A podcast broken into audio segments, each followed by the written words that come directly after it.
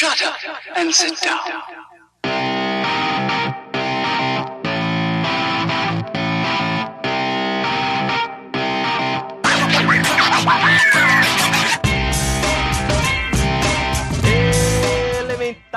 Caro ouvinte, aguçem seus sentidos, pois está começando mais um podcast Elementar. Eu sou Rodolfo Assis, estou aqui com o Diego Ferreira. Fala galera, tudo isso começou por causa de uma piscina.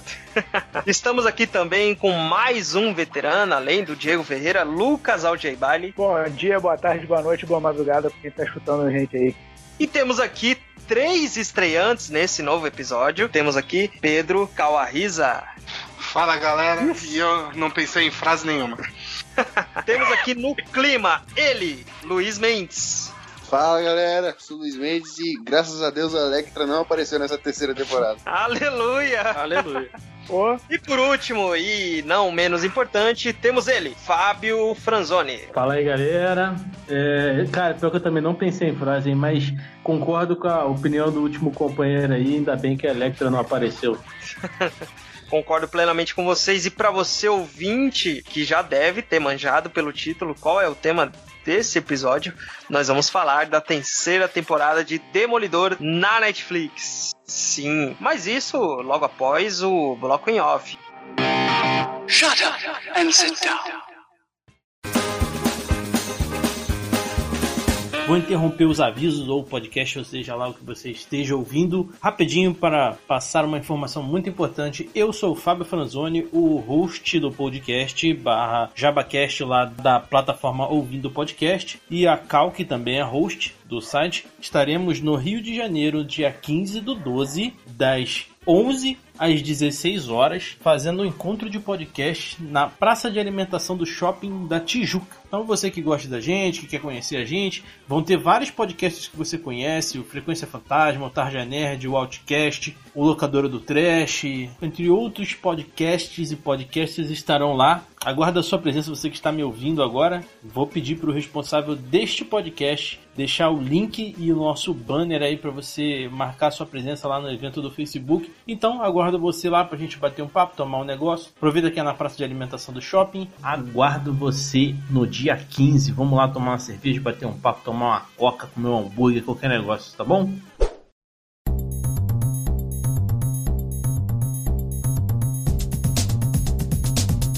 Muito bem, esse é o bloco em off onde a gente traz dicas do que quer que a gente esteja consumindo. Lucas Algebali, o que, que você tem para nos indicar? Então, cara, recomendo fortemente. Saiu a segunda temporada no Netflix da- de Castlevania, tá? A galera que, pô, curte aí os jogos lá do Nintendinho, lá atrás, pô, agora tá tendo aí um anime, não é um, vou considerar um anime, né? Mas é muito bom, falando da, do- assim, contando um pouco mais da mitologia do jogo, né? E Sim. é, apresentando bem pra caramba, cara, assim, e tá bem, bem maneiro porque a parada tá, assim, bem, bem gore mesmo e, e bem adulto, né, não é animezinho qualquer não, bem adulto mesmo. Pô, os caras é, xingam pra caramba, o, o personagem principal, que é o Trevor Belmont, é um cara bêbado, mas, tipo Boca assim, suja. é bem, bem boca suja mesmo, cara, mas é, é muito maneiro, assim, eu gostei de- dessa pegada bem adulta mesmo, e segunda temporada, é, é, agora que saiu do, do, do anime, já tá disponível aí no Netflix, se a galera se quiser acompanhar, quem não viu,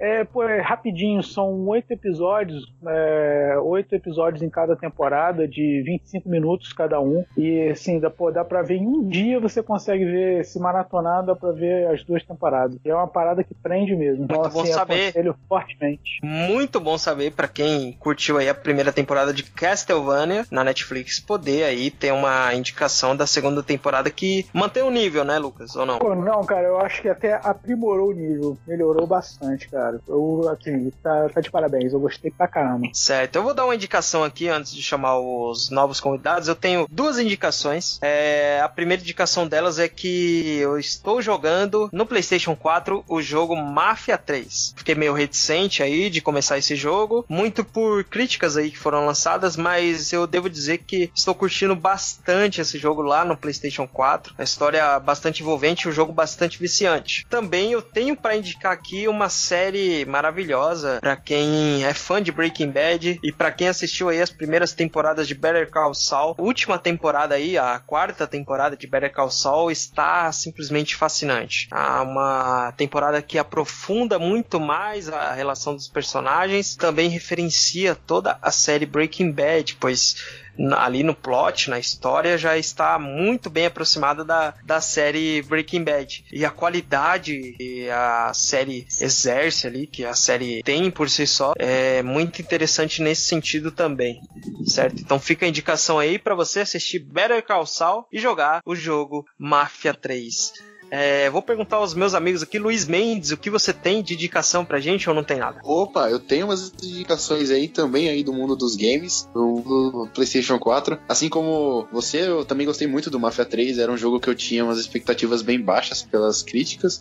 Mas realmente indico. Tô jogando agora o Red Dead Redemption 2. Sensacional. Aí. Sensacional aí. Chegou para mostrar como a Rockstar realmente consegue manter a média de qualidade dos jogos dela. Meu, sensacional o jogo. Uma história totalmente independente, assim, você não fica por fora se você não jogar o primeiro jogo, mas mostra como a Rockstar não erra, cara. Até hoje não errou e parece que nunca vai errar. E outra indicação seria o Spider-Man do PlayStation 4, que, meu, que jogo sensacional. Fanservice direto para quem realmente curte cabeça de teia. Vale muito a pena, hein? Maravilha a indicação aí do Luiz Mendes no clima para você. O pessoal ainda não entendeu a piada interna, mas Luiz Mendes é uma pessoa que foi um cantor sertanejo que inclusive tem músicas no Spotify, cujo você também pode ouvir o podcast Elementar por lá. Nosso editor, o querido editor Diego Ferreira, pode simplesmente colocar aí a música de Luiz Mendes no fundo aí da, da trilha sonora enquanto a gente tá comentando aqui. Pois então, meu amigo Fábio, pode dizer aí se você tem alguma indicação pra gente aí, pros ouvintes do Elementar. Cara, tenho sim. Tem sim uma parada nostálgica que eu tô assistindo, faltam dois episódios para acabar, que é Jaspion. Jaspion. E, porra, cara, foi, foi muito legal reassistir. Ah, eu não vou, não, não vou ser hipócrita em dizer que não foi meio maçante alguns episódios, mas sim, é maçante alguns episódios, mas vale a pena. A série ela ainda, ainda tem um nível bem alto e tá disponível no YouTube de graça, né, cara, no Tokusatsu TV. Então fica a minha dica aí. De grátis é importante. É Interessante a dica aí do Fábio Franzoni. E temos o nosso, por último aí, nosso amigo Pedro Kawahiza. Bom, falando em manchete. Anteontem, datando aqui a gravação, eu e o Diegão tava lá no Naem, que a gente gravou sobre Yu Yu Hakusho. E pra essa gravação eu comecei a reler o mangá. Puta, esse mangá é sensacional. Agora saiu os dois ovas especiais aí de dois capítulos do mangá que não tinham sido transformados em anime ainda. Então fica a minha recomendação para ler Yu Yu Hakusho porque essa série é maravilhosa. Essa foi mais uma indicação dos nossos amigos aqui do podcast Elementar, encerrando assim o bloco de indicações, o bloco em off. A gente vai pro cast, nós vamos falar de Demolidor da terceira temporada nem pedir pra te esquecer.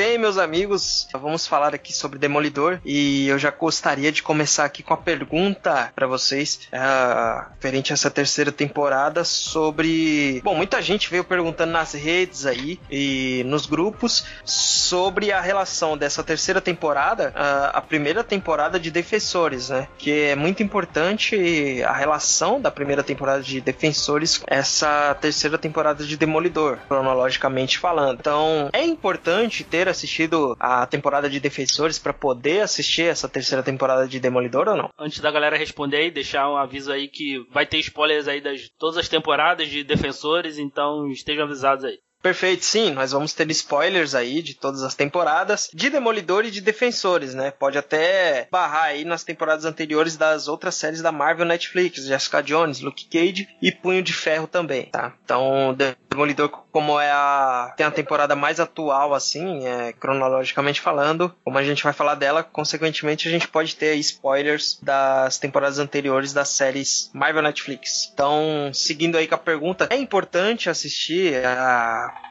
a, a primeira temporada de Defensores pra poder assistir essa temporada de Demolidor ou não? Então, galera, é, eu acho que tem aquela certa importância porque no confronto final da, dos defensores, quando, quando rola todo aquele aquela prédio cair em cima deles, eles fugirem do prédio e ficar o Matthew e a Electra sumidos, desaparecidos, fica aquela tensão de saber o que aconteceu depois. Mas a gente, a gente descobre logo no início que, que não aconteceu nada assim profundo após essa queda do prédio, ele só realmente foi parar no esgoto e foi arrastado até a praia e ele pediu pra um qualquer levar ele pra tal igreja onde eles sabiam, onde eles sabiam que ia cuidar dele. Então tem essa certa importância só pra você se contextualizar, mas não é algo crucial pra série inteira. É, porque a, a série dos Defensores ela é meio que uma conclusão da segunda temporada do Demolidor, né? Um desfecho da história da Electra com ele. Então, apesar de ser um porre a do, a do Defensores, é, eu acho legal você assistir pra ter essa sequência, né? É, e até pra saber, né,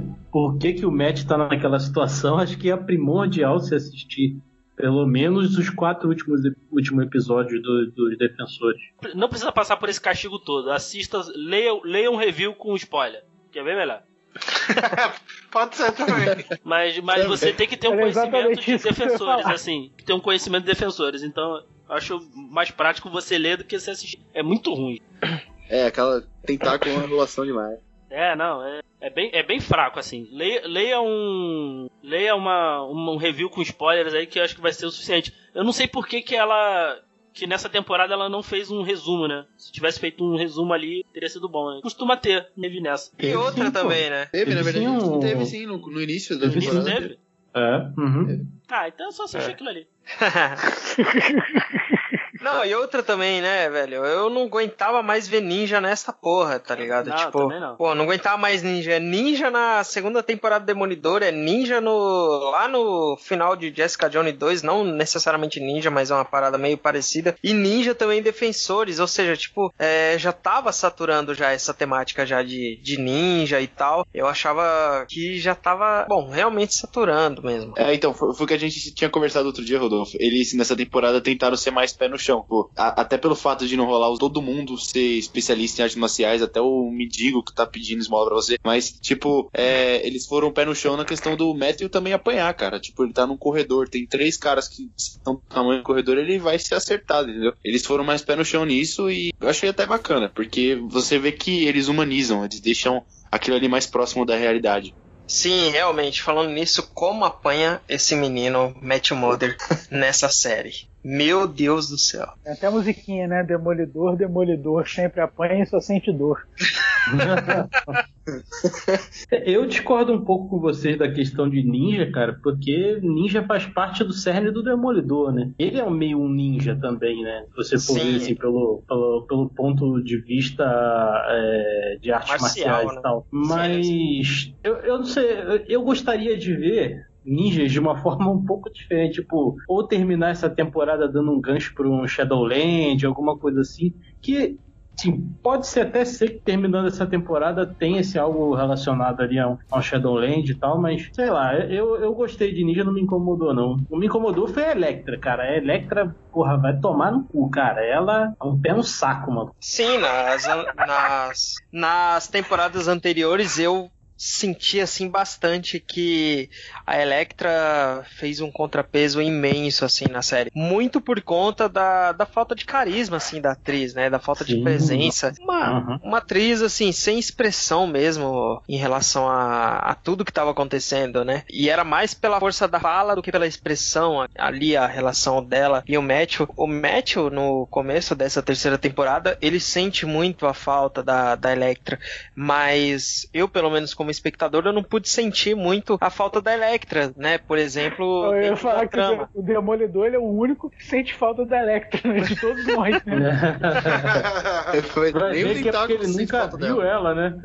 É, porque, porque assim, as outras as outras atrizes, assim, do, do universo Marvel dentro da, da Netflix, a gente, Jessica Jones, muito bem interpretada pela Kristen lá, e a, a gente vê a Karen Page maravilhosamente interpretada pela Deborah Van Que mulher. Maravilhosamente. E até eu posso dizer assim que a Karen Page ela faz um papel assim, ela até tem mais presença dentro da série muito pela velho.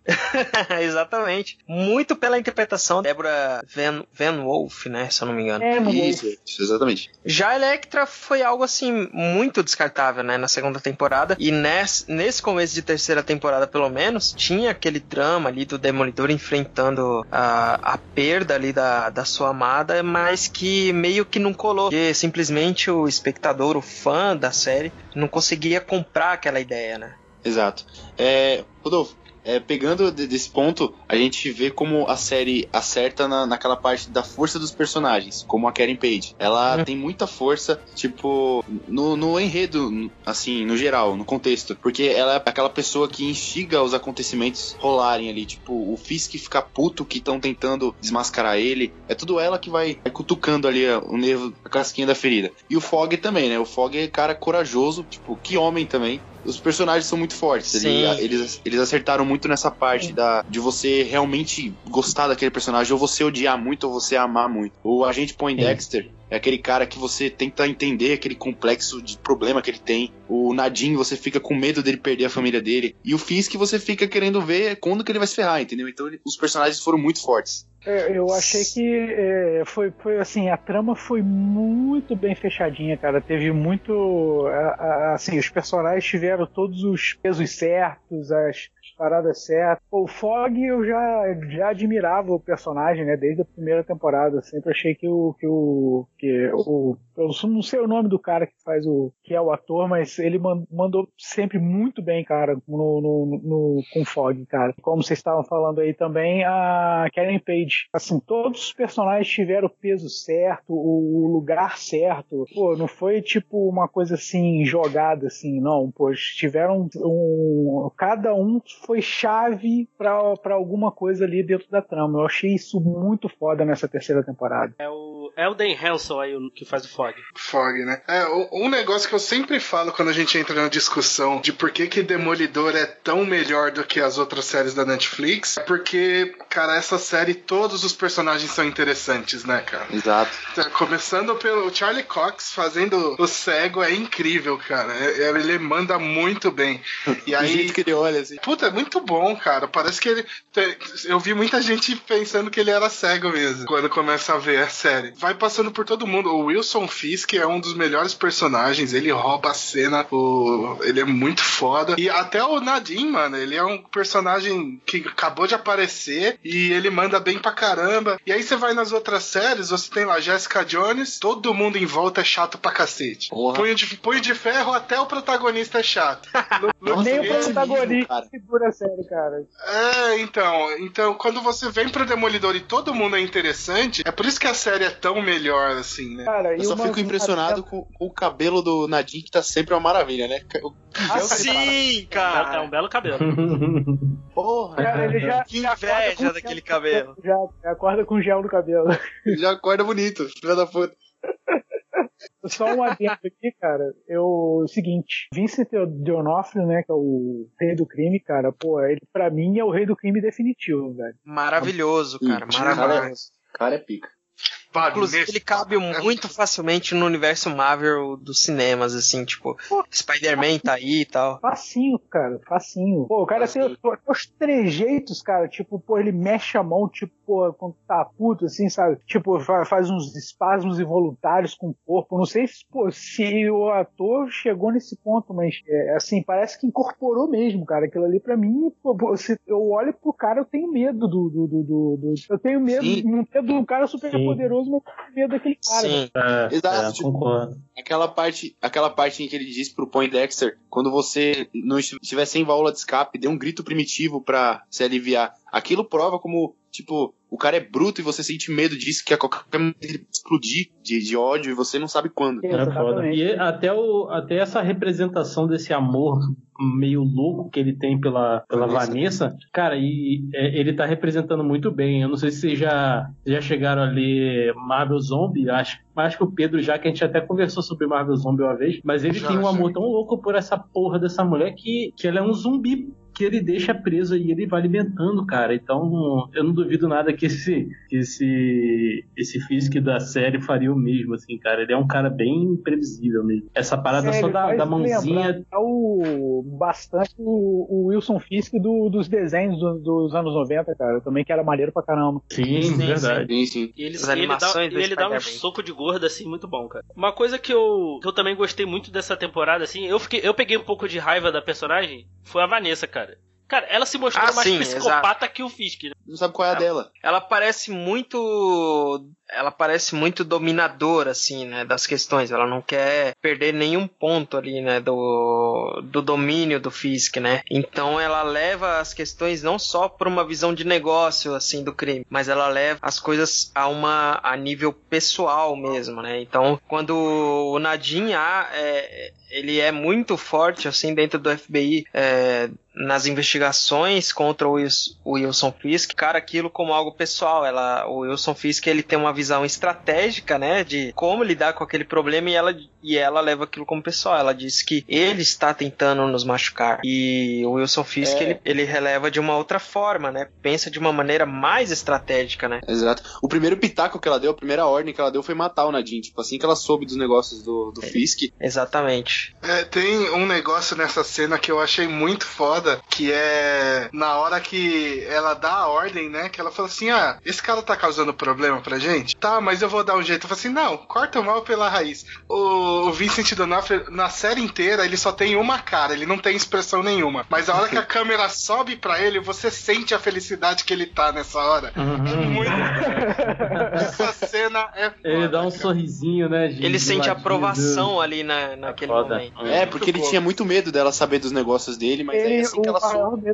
É, né? e, Ela- e eu queria só Nossa. fazer um adendo aqui de, de Vincent D'Onofrio, porque pra quem aí curte clássicos e tal, é muito interessante assistir ao filme Full Metal Jacket, cara. Tem esse Vincent D'Onofrio ainda jovenzinho, é, já gordo também, é, maravilhosamente atuando, um papel muito parecido. Pode-se dizer que é um papel muito parecido pelo, com o Rei do Crime pela questão de ser um cara psicopata e tudo mais. Ele é um, um soldado aí rumo ao Vietnã que ele durante o treinamento ele tem algum alguma demonstração ali de psicopatia. É muito interessante esse filme, cara. Pra quem curte filmes de ação e de guerra e até da, da condição humana, né, dentro de um ambiente de terror, é muito interessante assistir esse filme, cara. Só fazendo um adendo O aqui. O Pedrão aí da Tropa DC fez um episódio especial, não foi, Pedro? Sobre, sobre o Metal Jacket? É, a gente tem um episódio lá sobre Nascido pra Matar, né?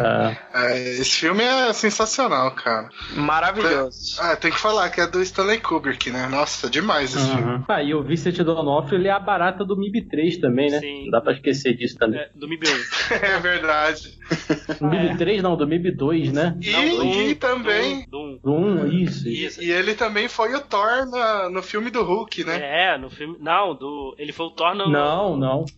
Naquele. Não é no filme do Hulk? Ah, ele, Não, ele é, era um, é o ele da era um babá fake lá. Thor. É o da babá. Ah, É. é, pode crer, Eu pode o nome crer. Que a menininha do achava que ele era o Thor. Esqueci o nome desse É, cara. Porque- também esqueci. Ele era o Ele era cabeludão e loiro, é verdade. Ah, É o filme da Elizabeth Shue aí, que é uma babá. Eu não lembro agora o nome do. Muito bom, cara. Vincent D'Onofrio. Agora, uma coisa que é um ponto super positivo dentro dessa série, e mais uma vez, fazendo comparação com as outras séries da Netflix, a gente sempre pode abrir espaço assim para fazer uma comparação com as outras séries da Netflix, porque Demolidor e Jessica Jones são as únicas séries que ainda continuam ativas assim na, na Netflix, né? Portanto, Luke Cage como Punho de Ferro foram canceladas, né?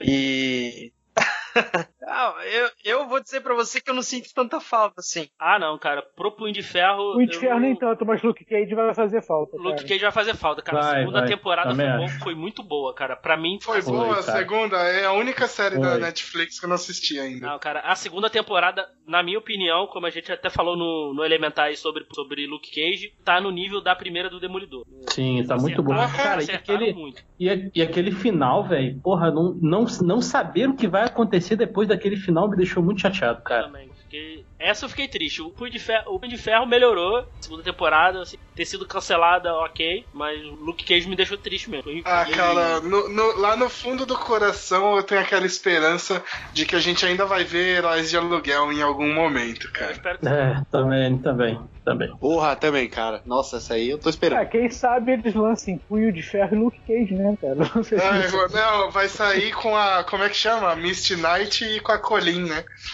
É, É, Então, é, eu acho isso é- muito é- difícil, assim, até por questão de mercado, né? Já que a Disney pretende aí retirar as séries que é vigentes aí na Netflix, incluindo o seu novo serviço de streaming, né? Mas eu trago essa comparação das outras séries pra essa, justamente pela questão onde Demolidor, onde- justamente pela questão onde Demolidor demonstra a sua superioridade no quesito ah, de desenvolvimento de personagens, né? A gente tem o Fog Nelson, né? Tem ali todo o seu arco desenvolvido, né? Politicamente. A gente tem a Carrie Page tendo o seu passado desenvolvido. Eu sei que não agradou a todos, né? Aquele episódio onde Ah, é eu gostei. focado bastante É, na Carrie. Page. E a gente tem as- a, a- a apresentação do, do novo personagem, por exemplo, Nadine, muito bem desenvolvido, cara. Eu acho que poucas Cara, vezes eu vi um personagem introdutório assim, sendo super desenvolvido como foi o Nadine nessa série. É um cara que não existe, né, nos quadrinhos. Ele foi Uhum. inventado ali Liberdade pra...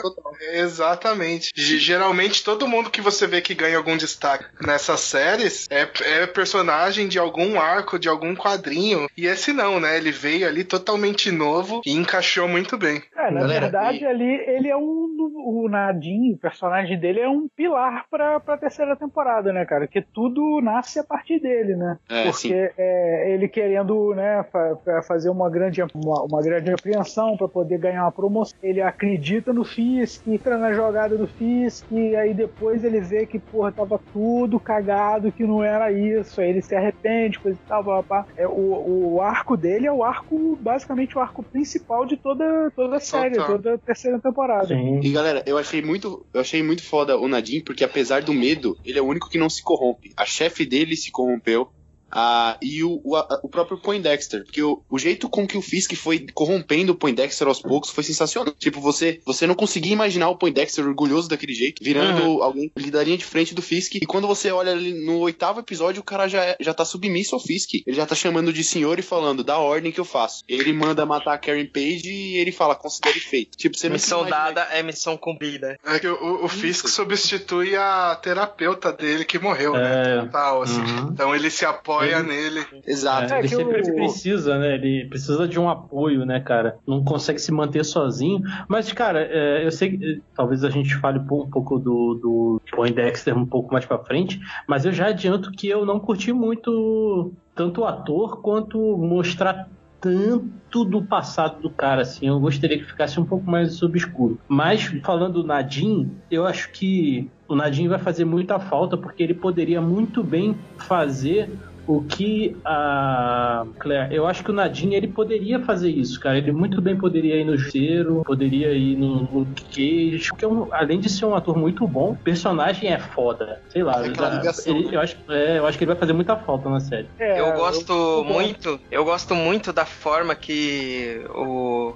o rei do crime, né, cita o Nadim, né, que ele fala Nadim e Vanessa. é e Vanessa. Vanessa. Vanessa. É muito bom. Cara, é, mui- é muito, muito bom. Eu vi dublado. E o Fábio levantou aí a questão do, do aprofundamento, assim, do Poindexter. Poindexter, e a gente vê como que é o grau de dedicação, assim, do Wilson Fisk em relação a quem está em volta dele, né? Então, a gente tem o Wilson Fisk vasculhando, realmente, toda a vida. Não é, na verdade, uma... Eu senti aquilo ali, a série contando o passado todo do Poindexter, como o Wilson Wilson Fisk revirando, puxando lá nos arquivos, buscando informações de quem está à volta dele. A gente tem um ponto base que é para entender o personagem do Poindexter, mas a gente tem por outro lado o Wilson Fisk explorando todo o passado de quem está à volta dele. Ele quer conhecer todo mundo que está à volta dele, ele quer conhecer os pontos fracos, os pontos fracos das pessoas que estão em volta dele. E isso culmina é, justamente lá na frente uh, em relação ao Nadim, que é quando o Nadim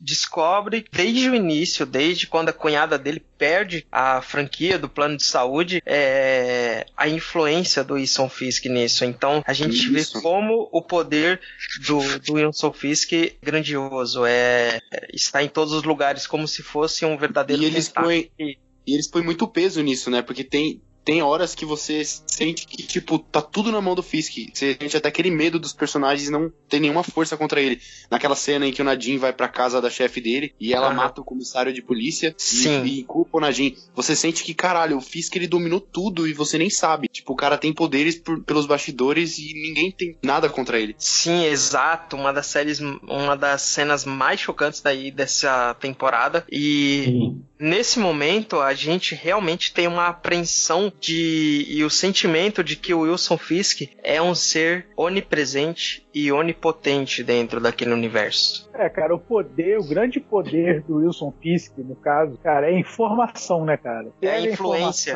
E ele usa, é, exatamente, ele cria influência, ele cria um cenário para a pessoa, para ele poder usar a pessoa, entendeu? Ele usa influência e informação. É basicamente isso que ele faz. E ele Não, faz bem pra caralho. Não, eu, isso aí para mim é o ponto alto dessa terceira temporada, que é esse negócio de um plano que começa pequenininho, você não vê nada demais ali, lá no final desemboca num plano mirabolante gigantesco assim. Mas tem um ponto que eu não gostei dessa dessa rede de informações do Fisk, que é quando eles conseguem o depoimento e aí do nada brota um jurado lá no meio da galera que tinha que aí ele consegue virar todo o júri a favor dele, assim. Uhum. Porque eles ah, tinham feito sim. todo um plano para conseguir manter um júri imparcial, que era um júri que já tava lá antes do Fisk saber que ele ia ser julgado e aí do nada no meio desse júri brota lá, sabe? Achei que caiu meio de paraquedas esse aí. É, Mas de resto foi pra forçar, foi pra enfatizar o poder. É, exato, mas de resto eu achei espetacular.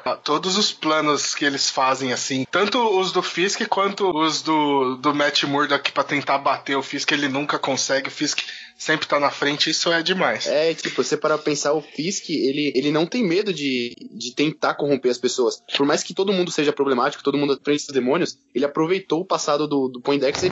Você para pensar, ele corrompeu um agente do FBI. Ele não teve medo disso, ele arriscou tudo e conseguiu. Ah, assim, cara, eu concordo com vocês, essa questão, é, ela foi muito importante para a conexão entre o Fisk e o Poindexter. Mas eu acho que eles quiseram humanizar demais o personagem, que é um personagem que, assim, eu acho que não precisa, né? Tipo, se você. Se a série quer que você fique com raiva dele, você não vai humanizar o cara, né? A mostrar a infância do cara, não sei o que, não sei o que lá, mostrar a dependência dele por uma pessoa desde quando ele era novo. Eu acho que ele, eles poderiam ter sido mais pontuais nessa, nessa análise do Fisk, né? Não, não, não ser tão profundo, tirar quase um episódio inteiro para isso. É, mas eu concordo com vocês que ah. realmente foi necessário. É, esse é um grande problema que eu vejo dentro da, da estrutura que tem a Netflix nas séries de herói especificamente, né? Eu acho que 13 episódios eu acho que é muito é demais, assim, sabe? É, eu acho que 10 episódios ainda é a medida exata para você ter contar uma história com ritmo, com conteúdo é, que possa agradar todo tipo de público, né? Ah, eu discordo, cara. Não foi um problema em Demolidor, não. Nessa terceira temporada, não. Foi um problema problema sim, na sim. foi um problema na segunda temporada, foi um problema aí nas todas as séries aí da, da Netflix aí, mas eu, eu acho que esse todo o eu não vi barriga em Demolidor não, na terceira temporada não. Eu achei que foi bem foi bem desenvolvido, não achei episódio jogado não. Foi importante ali para você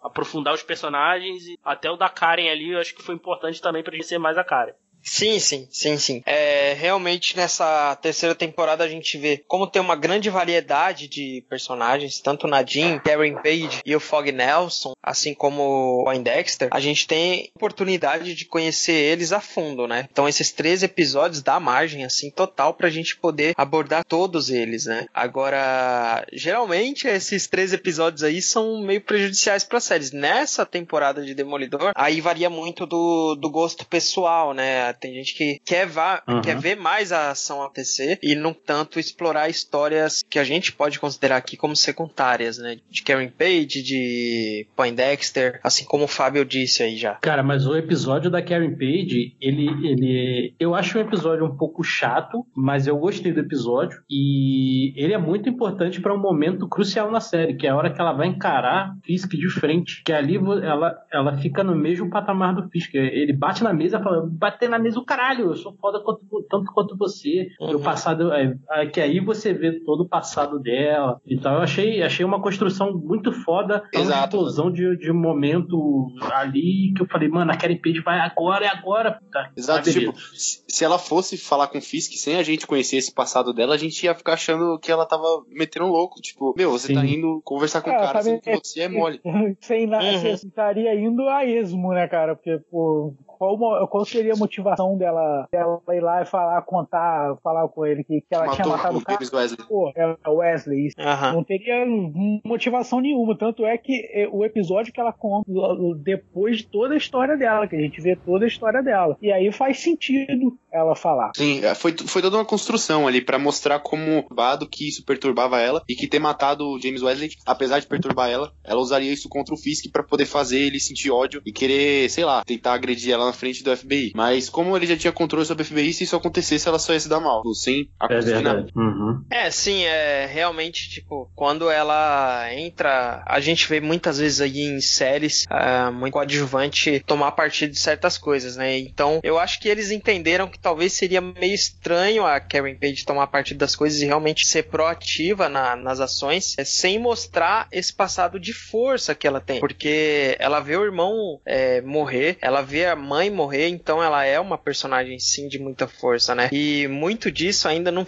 não tinha sido mostrado na série, né? As atitudes dela de demonstração de coragem e, e enfrentamento eram muito de graça, assim, né? De, diante de tudo que a gente tinha visto dela. Agora, quando a gente conhece o passado de Karen Page, que ela havia sofrido muito, muito por se omitir e muito por não exercer a força necessária que deveria exercer nos momentos, faz com que a gente compreenda as atitudes atitudes dela nesse momento a partir de seus traumas pessoais, né? Eu, eu gosto muito do personagem da Karen e você vê que eles tentaram mudar um pouco, né? Porque nos quadrinhos ela era só uma secretária e namoradinha do Matt. Então eles tentam deixar ela num pé de igualdade com o Matt e com o Fog, né? Por isso que ela é, uhum. é, é tão foda. Só que me incomoda um pouco, cara, ela é ser tão foda em qualquer coisa que ela faça. Então, tipo. É, é muito foi muito bizarro ela sair de uma de uma secretária e virar, virar uma jornalista fodona, assim. É, ela começou a trabalhar com o Matt, com o Fog lá na primeira temporada, virou uma puta de uma advogada, né? Era assistente só, mas virou uma puta advogada. Ela saiu, foi pro jornal e aí ela virou o jornalista do, do calibre do do Ben Urich, que é o maior jornalista do universo Marvel. Então, uh -huh. ela ser muito foda em qualquer coisa que ela faz me incomoda, assim, mas eu entendo que é pro personagem ser tão grandioso quanto o Matt e o Fog, assim, né? Pra, tá, pra, pra fazer jus ao escritório deles lá, que é. Como que é? É. Murdoch, Page uhum. e Nelson, né? Uhum. É, Nelson, Mil... Nelson Milder que ele pay. Não, Nelson é por último, que ele até reclama. Ele até reclama. É ela, ela que fica em primeiro. É, no final das contas, é, acho que vai ser Page, Murdoch e, e, Nelson. e Nelson. Mas eu queria abrir uma, um outro parêntese aqui, cara, e dizer o seguinte, cara. Eu, eu ainda não concordo até hoje com a morte do Ben Yuri. Eu também não. Faz, também não, falta, cara. Faz falta pra caramba. Então, a, o Ben Urich, é, ele faz muita falta naquele contexto em que ele investiga a morte do Demolidor. Quando acontece aquela trágica morte do Demolidor, é ele que vai atrás de tudo para descobrir quem matou, por que matou e o que era aquela palavra que ele disse antes de morrer. Então, com isso, a, a Marvel, a Netflix, deixa claro que eles não vão querer matar o Demolidor em momento algum. Porque se eles descartaram o Ben Urich, eles querem descartar esse acontecimento. Entendi. Espero que sim. É. Espero que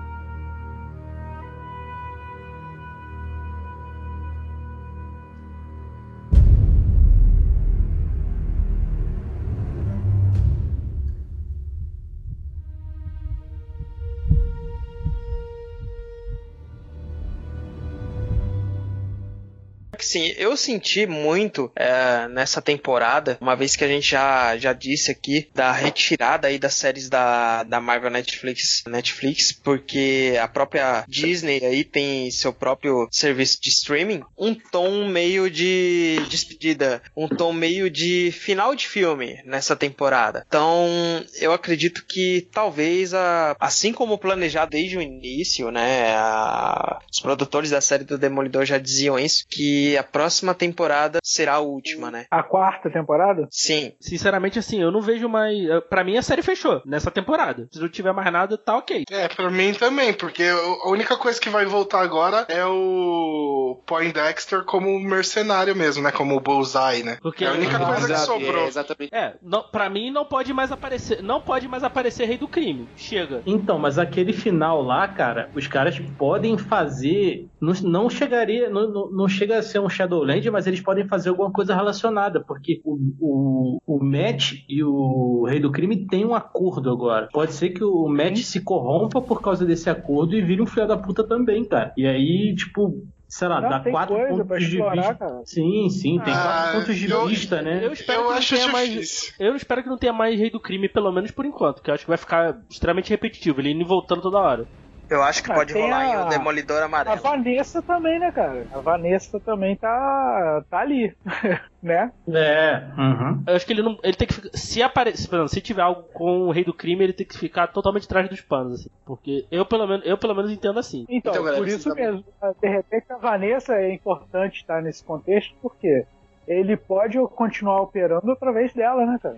É, cara, porque eu, espera- eu esperava mesmo era ele, ele ser tipo um Thanos desse universo, que ele fosse ressoar em- nas outras séries. Eu até fiquei um pouco decepcionado, até por, ter, por terem cancelado assim. Porque eu, eu esperava isso, ele se restabelecendo em Nova York e nas outras séries eles tendo que lidar com isso também. A gente chegou até a falar disso, né? É, eu, eu- E você citou o Thanos aí e ninguém fala porra nenhuma mais, né? De universo Marvel nessa porra. Dentro da série, né? Ah, não, tem, tem, tem algumas coisas assim bem obscuras, cara. Tem, tem uma parada que é do, da segunda temporada do, do Agents of Shield. Tem, tem menção, menção não, mas tem um cartazinho lá que tem o nome do, do, do Homem-Aranha lá, dos dois, dos dois aranhas. Mas é coisa bem pouca, assim, a gente É, na vê. primeira, na primeira que- temporada, primeira temporada eles citavam, tipo, ele é só um demônio de Hell's Kitchen, é só um cara, ele não tem um martelo mágico, nenhuma armadura. Então, tem uma menção bem pequena, da- até feita pela mãe dele, que ela fala assim: ah, por que que você não deixa os seus outros amigos poderosos cuidarem disso?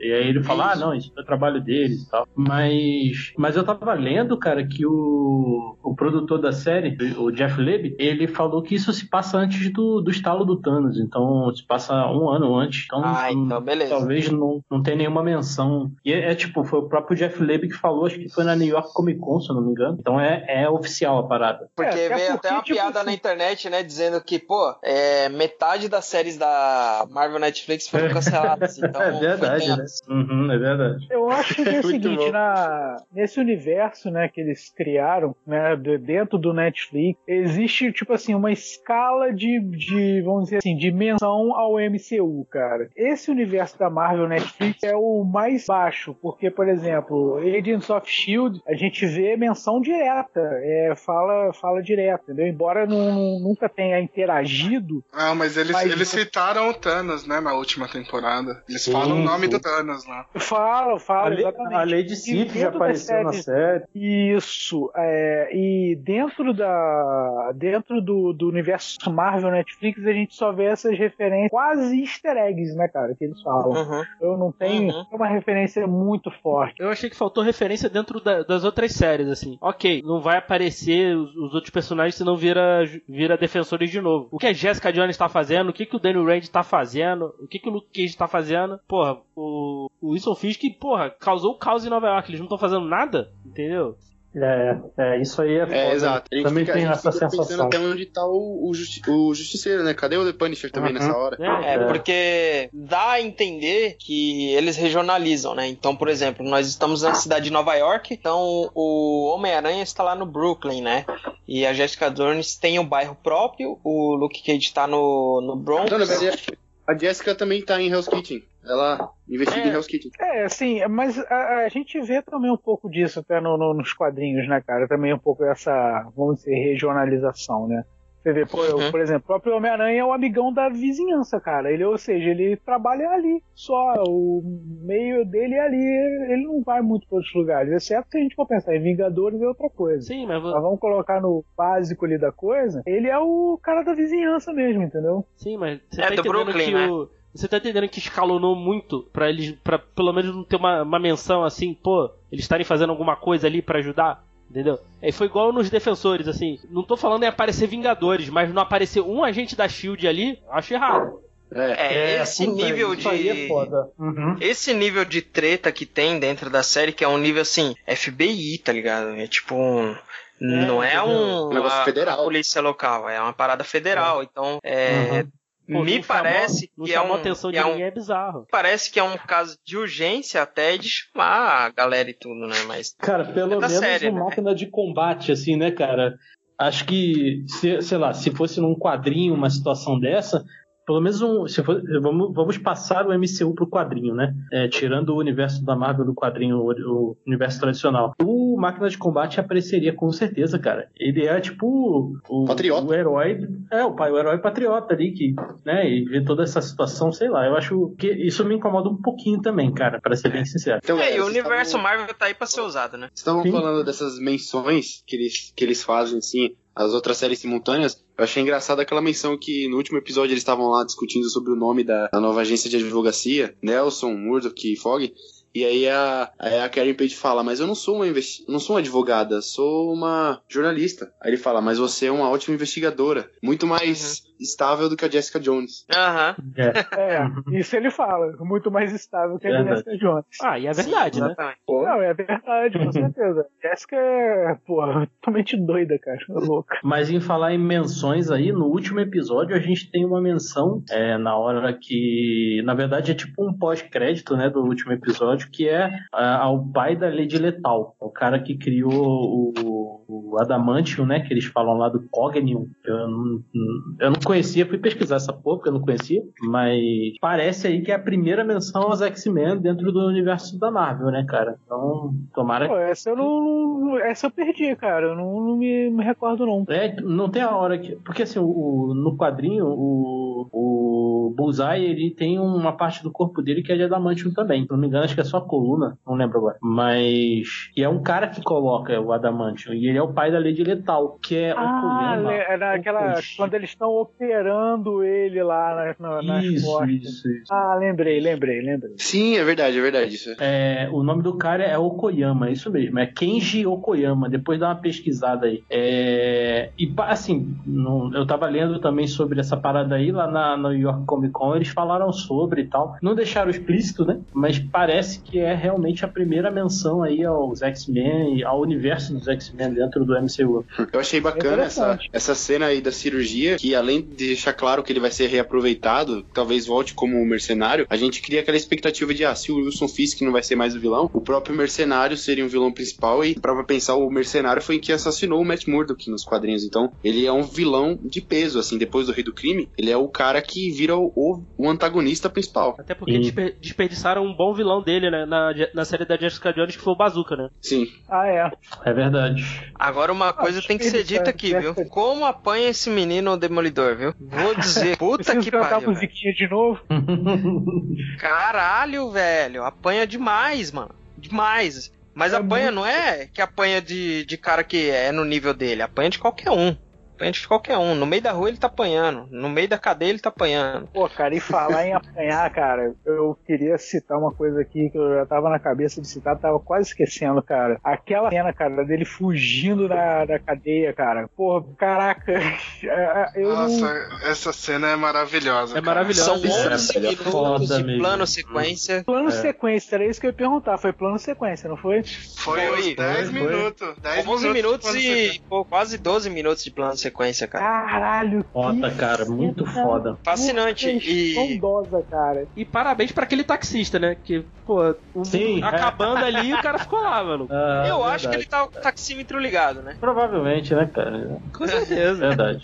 Isso que eu fico, isso que eu fico encabulado. Da onde eles tiram tanto dinheiro pra táxi nessas séries, cara? A Jessica Jones, ela pega táxi toda hora, velho. Não, e o Ah, porra é que é Demolidor. É não, e o lá é porra do barato, Matt né? Murdock não defendeu nenhum cliente depois que voltou lá do. do Exato, da explosão lá do prédio. Não, Ah, pô, não, mas ele, não, ba- mas ele bateu a roubou- carteira Ele do. roubou o Fog, né? Ele roubou a carteira do Fog, pô. O Ah, aí tá principal bom. problema do herói que não é? pode voar, cara, deve ser locomoção, né? Deve ser o principal problema. Se você não. Cara, mas Táxi a em Nova York é ela tá barato, mais ainda bem, né? Se você não voa, se você não voa, não tem fluido de TI, não tem super velocidade, eu acho que você está encrencado na sua carreira de herói. É, porque Nova, Nova York da, da, da, da Marvel, assim, tu chega nos lugares muito rápido, né? Pois é, É, tem mas, um tipo- bilhete único aí pra pegar os metrôs. Cara, mas a Jessica Jones, a Jessica Jones troca mais de táxi do que de whisky, velho. Porque é cada episódio é uns 10 táxi, táxi que essa mulher pega.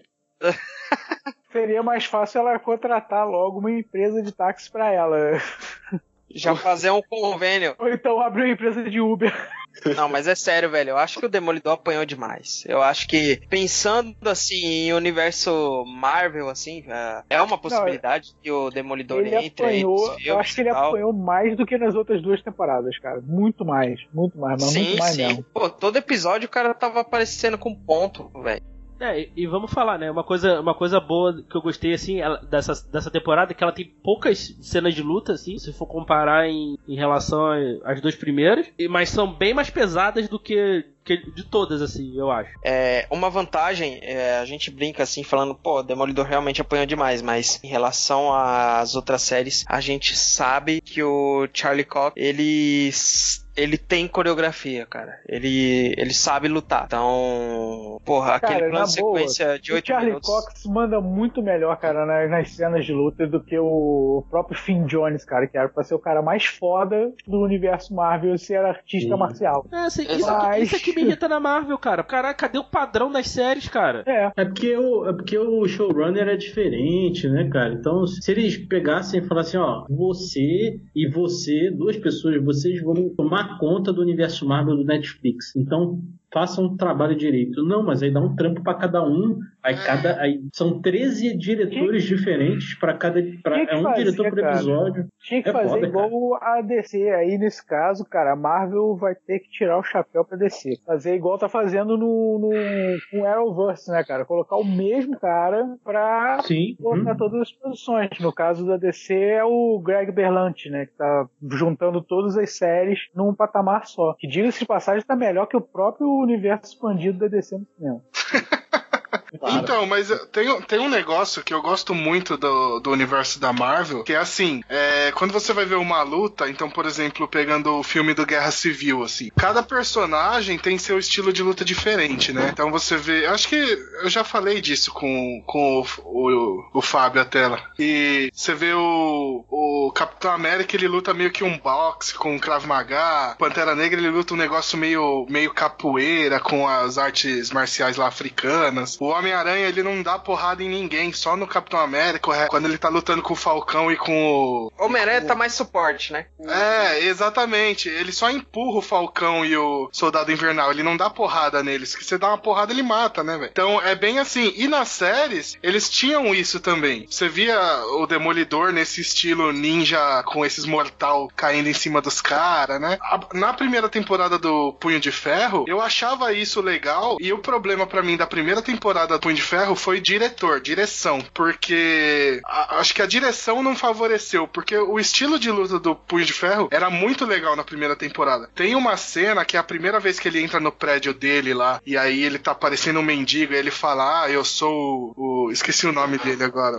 Rand. Daniel- Danny Eu sou o Daniel Rand. Aí a mina chama os seguranças. E aí ele deixa os quatro. Acho que são três ou quatro seguranças no chão. Sem dar um soco, sabe? Ele só vai desviando assim. Então eu achei isso muito legal. Mas, puta, direção, fotografia na hora da coreografia, eu acho que não Uhum. mandou bem. Na segunda temporada do Punho de Ferro, eles trouxeram o coreógrafo do Pantera Negra pra fazer. E a coreografia tá melhor mesmo. Mas aí ela já não tem personalidade mais, cara. É, nesse ponto eu concordo com você. Eu até falei, quando a gente falou sobre Punho de Ferro, eu falei isso na conversa. A coreografia melhorou, sim, enormemente. Mas o cara já tinha perdido todo o timing, né? O Finn Jones já tinha perdido todo o timing do negócio, cara. E eu acho que. não- Eu sei lá, pra, cara, pra mim É que o Finn Jones também não ajudou, né? convenceu como. Exatamente, ele não convenceu como Punho de Ferro, cara. Não, não Então, foi, mas não é, eu, eu para mim foi questão de, de não terem mantido o estilo da primeira temporada de luta dele, porque claramente mudou o estilo de luta. Na primeira temporada ele luta com, com a palma da mão aberta, sabe, desviando de soco e tal. E na segunda é porradaria, mano.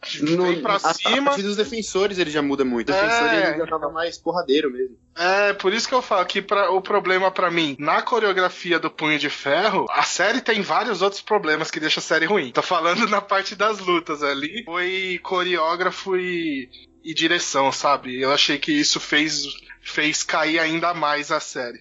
Entendi. Perfeito. Voltando. É, voltando pro Demolidor agora. Então, galera, vocês estavam falando aí sobre o, o Poindexter ter, ter aquela cena no final lá, é, em que a gente vê aquela ligação lá com, com os X-Men, o Metal lá, a primeira introdução dos X-Men. Eu acho que as pessoas mistificam muito a possibilidade de, de uma série ter ligação com o cinema. Por exemplo, o Agente Coulson saiu do filme dos Vingadores e veio pra série dos Agent- Agents of S.H.I.E.L.D. Eu não acho impossível a gente canonizar essas séries da Marvel, mesmo que a Marvel não tenha levado a sério ainda. Você vê um Charlie Cox como o Demolidor no, no, no filme dos Vingadores. Não é impossível. É algo de negócios, na verdade. É, eu, Eu acho acredito que o seguinte, nessa pretensão da, da Disney, né, até adquirir, não sei se, ela- se eles vão continuar as séries, né, com os mesmos atores, não sei se vão até continuar, mas de pegar o, o conteúdo, né, para ser distribuído no canal, pode ser que a gente tenha ser até mais interação, né, entre todos, que vão estar no mesmo lugar. Porque se a gente for pensar comercialmente, a Disney, é, foi cada vez mais que ela cede, vamos dizer assim, os direitos para Netflix, ela tá perdendo dinheiro, né? De Uhum. falando de negócio. Então, de repente, agora abraçando tudo, pô, como o Demolidor fez sucesso, a galera gosta, pô, gostei, eu, eu vejo que de repente tem condição sim, até dos personagens fazerem mais essa troca.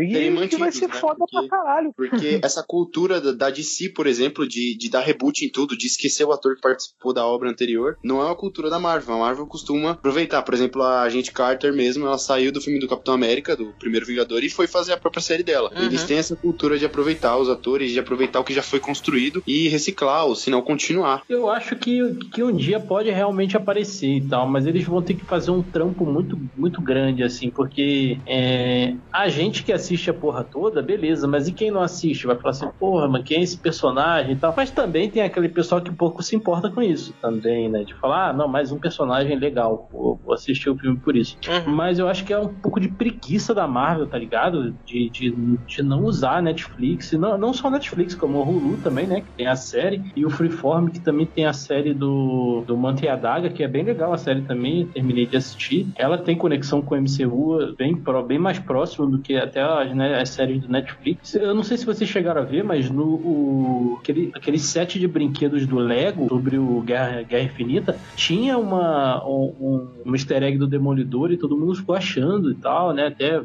eu vi notícias na época achando que teria alguma menção e tal. Mas foi só, acho que não passou só daquele joguinho lá que o Groot ficou jogando lá, que é os Defenders mesmo. E acho que até, até acabar aí essa questão do, da Guerra Infinita nos Vingadores 4 aí, não, isso não vai mudar, não. É, eu acho que tanto o X-Men quanto uma possível entrada do Demolidor aí na, no MCU, de fato, vai acontecer depois Guerra Infinita, de verdade. Assim como os Inumanos deveriam ter, entrar também, aí resolveram transformar em série, né? Porque lá em 2012, quando tava saindo, quando estavam planejando o terceiro filme do Homem de Ferro, tinha aquele boato que os Inumanos seriam meio que uma fase 4, eles iam meio que desenvolver a história deles em cima ali dos celestiais. E, Ah, tipo, quando, quando o Kevin Feige ele divulgou a tabela lá, né, com as datas, Inumanos era um dos filmes, né? Isso, Uhum. exato.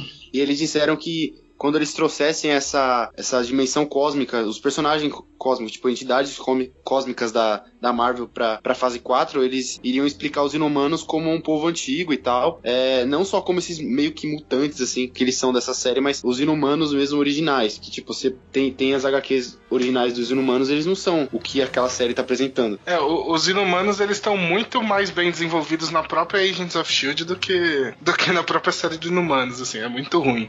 Eu Mas não, é- Muito ruim, nossa, muito, Muito ruim mesmo, ruim. cara. Mas eu, eu acho que o medo da Marvel vem de misturar tudo de uma vez, assim, jogar tudo no mesmo pote. É justamente porque nenhuma série foi bem, falando assim. A- Uhum. Agents of Shield eu acho que é a melhorzinha de audiência das séries que eles têm. E Demolidor, assim. De resto, nenhuma série foi bem de audiência, né? Uhum. Não é nem questão da série tá boa ou ruim. A grande maioria é ruim, mas eu acho que isso acabou afetando a decisão.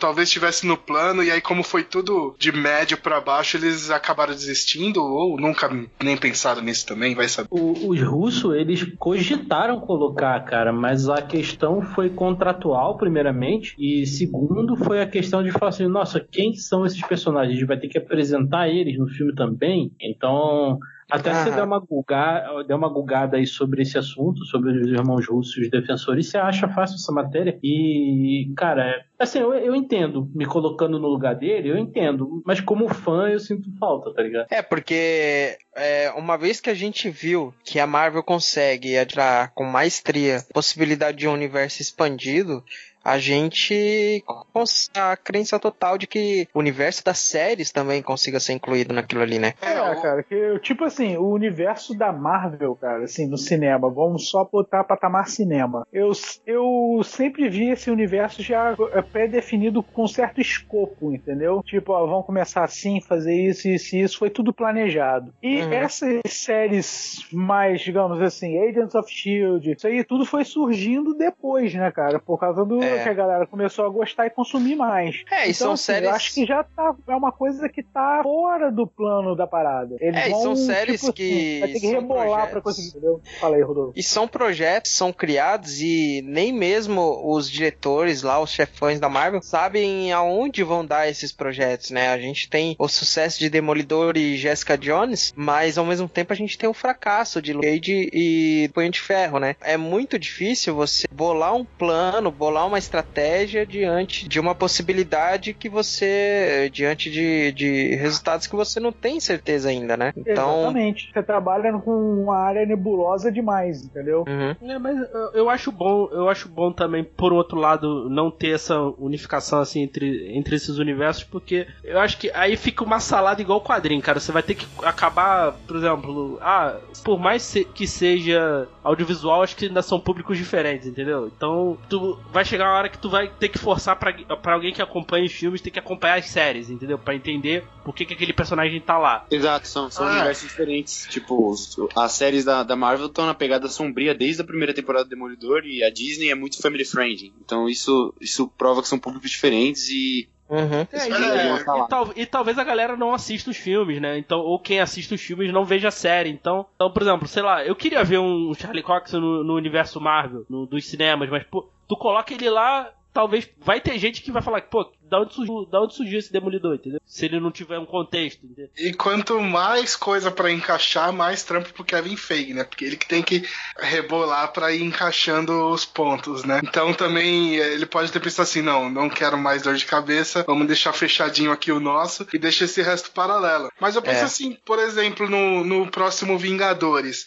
Na hora que dá alguma merda, explode uma nave no céu, você faz um take do Fog, do Matt e da Karen Sim. olhando pro céu, assim. Cara, isso aí, você, pra quem é, para quem não sabe quem são esses três, vai ser só três civis que estão andando na rua olhando pra cima, mas pra quem conhece é um puta de um negócio foda, sabe? Ah, Não Exato, precisa, claro. não precisa Aí encaixar outra os caras parada de, resolvendo do a easter egg, né, cara? Vira um Não, easter e, egg. Porra, e pra, e cara, pra não- introduzir, assim, eu não- acho que não seja tão difícil, né? Porque você não só o universo dos Vingadores, mas você tem os filmes solos, né? Dos personagens, né? É, Então vamos pôr um exemplo aqui, vai ter o filme do Homem-Aranha, ou vai ter o filme do Venom e tal. E você pode introduzir o Demolidor dentro do, do filme do Homem-Aranha, posteriormente poder inserir ele dentro dos Vingadores. É, mas você tem, que, você tem que fazer de uma forma que seja independente, assim. Eu não preciso ver Demolidor pra saber quem é esse cara, entendeu? Sim, sim, tem que Hum. ser feito dessa forma. Essa seria a maior dificuldade, eu acho. Assim como nos filmes também dos Vingadores, você não precisa necessariamente estar acompanhando todos os outros filmes também, né? O Ah, Vingadores ma- ah, mais ou menos, né, cara? foi montado pra ter uma Ah, narrativa própria. Tem um pouco, cara. Tem um pouco. Apesar do cara. Capitão América ser um ser muito importante pro universo dos Vingadores em si, né? É, mais ou menos. Acho que você tem que ter visto. Não, não vou dizer todos, mas você tem que ter que ver aí pelo menos os Vingadores aí. Você tem que ter uma bagagem aí. Em algum momento aí, esse, esse universo vai ser rebutado, cara. Por pessoas novas assim não vão, vão ter que ver, sei lá, 15 filmes pra entender o que tá acontecendo. Então, então eu acho que. 19, acredito- pra ser mais exato. Olha aí. Então, eu acho que em, al- em algum, É. em algum momento vai acontecer um reboot gigantesco aí. Até pra você utilizar os personagens de novo. Que esse é o meu medo também. Por exemplo, em matar personagem. E agora também você pode aumentar mais ainda essa conta se você for em Universo X-Men desde, sei lá, desde sei lá quanto essa porra também. 2000. Ah, não, X-Men vai ser apagado tudo. Isso aí pode ter certeza. tudo, entendeu? Não, Não porque vão usar nada Uhum. daqueles universos. me parece que pelos planos aí da Marvel, eles pretendem utilizar já Fênix Negra, né? Fênix Negra? Já a partir da Fênix Ah, não Negra, né? cara. Eu tô Aí- Como entidade cósmica. Eu, eu duvido, Eu acho cara. difícil, hein, cara. Vai ter, vai ter que reintroduzir, cara. Não dá pra usar essa do. desse, Uhum. desse universo X-Men, não. Vai ser outra coisa. Então, rolou aquela Qualquer coisa- vazada, né, de aquela vazada de roteiro que dizia que nas cenas pós-créditos de Vingadores 4 apareceria um cara careca numa cadeira de rodas. São Hum. boatos, mas tipo, é aquela galera instigando que aconteça, né? E a Marvel tá ciente de o que o povo quer É, ver. e uma notícia muito interessante pra quem tem aí a ansiedade, né, do universo X-Men, assim como eu, né, que sou super fã de X-Men, já tô muito feliz aí pelo Homem-Aranha estar dentro do, do universo, mas houve um adiamento aí da Fênix Negra, né, e me parece que vi umas refilmagens, pode ser que dentro disso aí, né, a partir da, da compra da, da Fox pela Marvel, uma cena ou outra pode dar uma introdução, né, do universo X-Men dentro disso. Exato. E galera, a gente tava falando sobre essas pontas possíveis, como, por exemplo, uma nave explodindo e aparecer a Karen ou o Fog olhando pro céu. A gente vê que isso é- não é impossível, que contratualmente falando isso é possível. No filme do Deadpool 2, quando ele tá falando sobre não ter nenhum X-Men na mansão e aparecem os X-Men originais lá no fundo. Tipo, aquilo Aham. Aham, sim, sim, exato. E o Deadpool já tá brincando bastante com o universo Marvel em si, né? A gente vê é, nesse segundo filme que tem um pouquinho já de, de introdução, assim, pra uma abertura maior, né? Sim, exato. Agora, voltando a- a- ao Demolidor, algo. Eu acho que essa série é, do Demolidor ela tem uma profundidade gigantesca, assim, né? As outras séries, as outras temporadas de Demolidor tama- também eram sombrinhas, é, e as outras as séries também do, de Marvel Netflix também, mas dentro dessa série eu acho que existe um subtexto grandioso, assim, né? A gente tem um momento Aqueles- Aqueles núcleos que se conversam, tipo, isso não, isso deu muito certo na- nessa terceira temporada, mas não deu certo no, no Justiceiro, por exemplo. Tinha vários núcleos ali e eles não se conversavam. Era um negócio Aham. exagerado. Demolidor sobre culturar isso certinho. No final, todos os núcleos é, contribuíram pro, pro final, assim. Sim, sim. Eu digo assim que essa temporada foi uma temporada que realmente atingiu os corações, porque, bom, a gente vive momentos aí da, da nossa vida, da nossa sociedade, onde a gente tem uma verdadeira verdadeira sensação de potência em relação aos acontecimentos, né, que estão à nossa volta. E eu vi muito a identificação dentro da, da série quando o Wilson Fisk mostra realmente que ele tem domínio quase que total sobre o sistema, né? Um domínio terrível, né? E muitas vezes o Matt Murdock se sente totalmente potente diante de tudo aquilo, né? Ah, isso, isso com certeza. É tipo, a gente vê a carência, bom, carência em termos, tá? É, me, me entendo. Mas, pô, Uhum. quando ele, por exemplo, descobre, né, que, é- que a mãe dele era a freira lá, né? Uhum. Ele, porra, ele fica puta. Aham. Ele fica muito puto, cara. Mas você começa a entender melhor também um pouco do, do background dele, por ele ter passado tudo aquilo. Depois você vê, pô, ele teve problema com a mãe também. Você vê que muitas das decisões dele, da, de repente até da impetuosidade dele, vem daí, né, cara? Ele não, digamos assim, uma base perfeita, né? Pô, ele, o cara cresceu basicamente, é, é, vamos dizer assim, desde moleque aconteceu o acidente, ele já não tinha a mãe, né? E aí é perde todo o um pai. background for- e perde o pai. É todo um background formado é, é, através disso, cara. Eu achei isso muito interessante, cara. Muito interessante eles terem colocado isso na terceira É, e o, e, o, e o Matt Murdock, ele não cresce só em um bairro violento, ele cresce dentro de um ambiente totalmente violento, né? Uma vez que o, é um boxeador e fora dos rings também era um cara que estava envolvido com a violência, né? De certa forma. Sim, com certeza, certeza. Você vê que ele tem uma motivação muito, muito grande, né, cara, pra fazer o. Porque, tipo assim, cara, sinceramente, é, eu até entendo o background dele querer, sei lá, pô, ah, pô meu pai, o meu pai morreu e com e, e tudo, com tudo que aconteceu, cara. Mas a- é, nessa temporada você vê por que, que ele é o demolidor, né, cara? Por que, Uhum. que ele realmente tá fazendo aquilo, entendeu? Por todo o ambiente violento que ele cresceu, ele, ele quer uma coisa diferente daquilo que, que, que era, porque ele sabe que é uma coisa muito ruim, entendeu? E Isso que eu achei muito interessante ter colocado esse, mais esse essa pitadinha de background no Demolidor. E galera, queria falar um pouco daquela cena da luta na igreja, que eu acho que foi meio que. Teve um certo erro, que foi a superioridade ali no combate que o Poindexter teve. Eu achei que, meu, era a hora em que o Matt já estaria recuperado 100% e o, e o Poindexter também. Então seria ali a luta pau a pau. Igual, igual, é- né? É, de igual pra igual. E, e no final o Matt perdeu praticamente. Quem teve que salvar ele foi a Karen Page, que ela derrubou Uhum. ele lá, do, lá da parte superior. Isso me desapontou porque a gente sentia que quando o Matt voltasse, ele ia voltar com tudo. Ele ia voltar pra acabar com o cara. Mas o cara, Aham. além de ter matado o padre, ainda conseguiu sair de boa, mancando da, da igreja e o Matt tava quase morrendo lá, entendeu? É, isso- essa parada aí me incomodou um pouquinho também, não só porque é, deixaram o Poindexter tão foda quanto o, o arqueiro, o Gavião Arqueiro, né? É, Os poderes Uhum. são meio que semelhantes ali, né? De Ah, usar, ter uma mira muito foda, mas o cara caiu de costas de uma altura absurda, velho. Aquilo ali era pra ter fudido ele no mínimo, pelo menos a bacia do cara tá fora do lugar, maluco. Mas eu acho Exato. que é por isso, cara, que eles operam a coluna dele no final, cara. Porque ele. Não, na, ver- na verdade não, eles é por- operam porque o. O Wilson O Wilson jogou ele Fisk faz parede. o- né? O Wilson Fisk faz É. o que o Bane fez com o Batman, né? Ah, é, tá certo. tá Primeiro certo. dá aquela, aquela quebrada no joelho e depois joga, né? É isso Uhum. aí.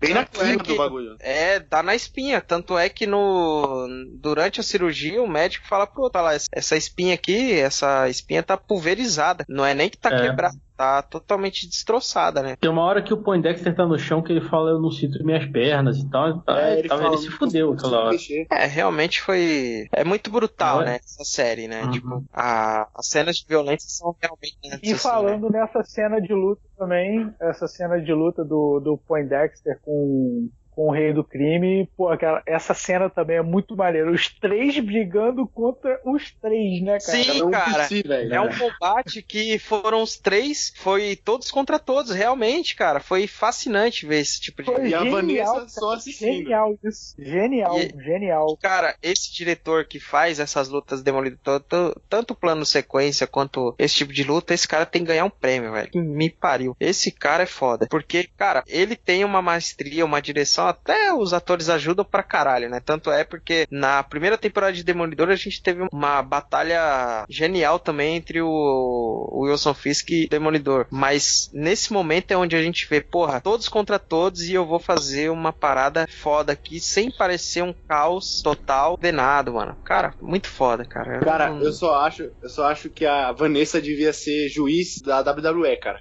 Porque ela consegue ficar parada e não ser atingida a momento algum. Ela ficou parada a luta inteira no mesmo lugar na escada e ninguém atingiu ela, cara. Ela é intangível. Não, e até o o Dex tenta, né, atingir ela, mas o Matt vai lá e dá uma de Tafarel, né? Ele consegue.